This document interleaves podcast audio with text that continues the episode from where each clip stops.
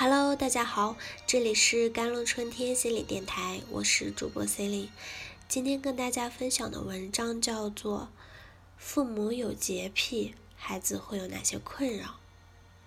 一位网友大学室友有严重的洁癖，他写道，在他眼里，除了他床上，宿舍其他一切都是污染源。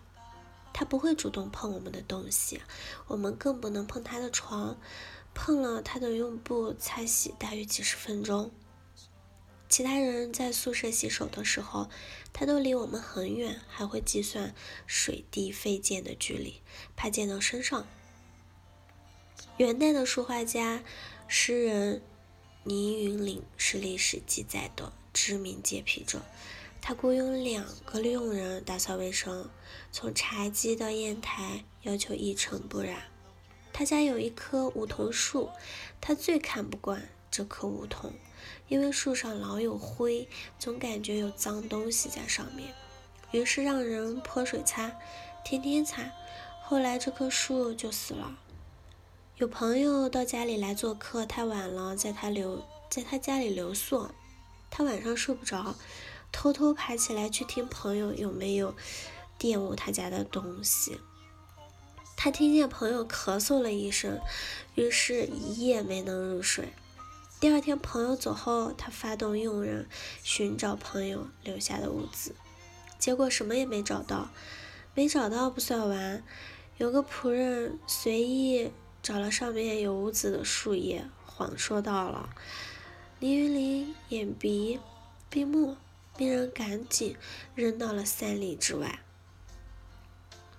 在。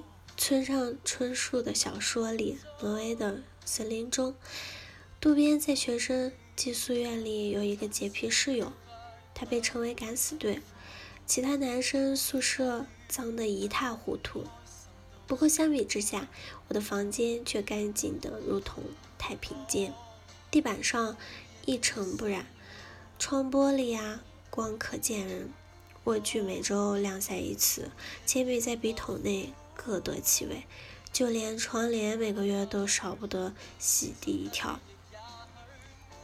这些都由敢死队来做，只有一点让他受不了：只要发现一条小虫，敢死队就拿杀虫剂喷雾，喷得满屋都是。他只好隔壁的去避难了。洁癖者生活的空间，一切都光洁照人。井然有序，让人心情舒畅。可是，如果仅仅这样，那就太美好了。在洁癖的背后，还有着一些不太美好的东西。在生活中，总有人喜欢干净整洁，有人喜欢懒散邋遢。只要在一定程度内，没有什么不适合。但过度的整洁，却可能是一种心理疾病——强迫症。强迫症曾被当作焦虑症的一种。当一个强迫思维或者强迫行为出现，强迫者也会生出一个反强迫思维，控制不住自己，不去这样想那样做。在强迫与反强迫中，会产生强烈的焦虑感。如果一个人的心理发育水平比较低，不能建设性的处理这些焦虑。就去攻击自己的伴侣或者孩子。此外，强迫症还有遗传风险。研究发现啊，一级的血亲、父母、兄弟姐妹中有强迫症的个体，患此障碍的风险，比近亲中没有患强迫症的个体风险高出了二到五倍。亲属中，在儿童期或者青春期就有强迫症，这种个体患有强迫症的风险更高。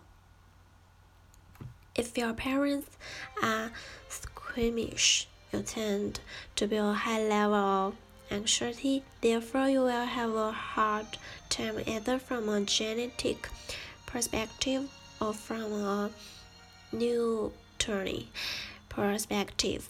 Under high pressure for a long time, the child of cleaners can produce a variety of psychological and psychological problems such as anxiety, depression, overeating, expressive obesity, some people have a tendency to self uh, distract and get into all sorts of trouble. Cleanliness is not a problem, but uh, cleanliness is a problem for others, especially for children.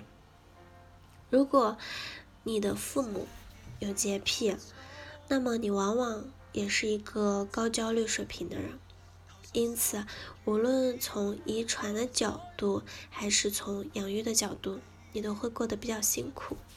长期处于高压之下，洁癖者的孩子会产生各种各样的生理、心理问题，比如焦虑啊、抑郁、酗酒、暴饮暴食或者过度肥胖等。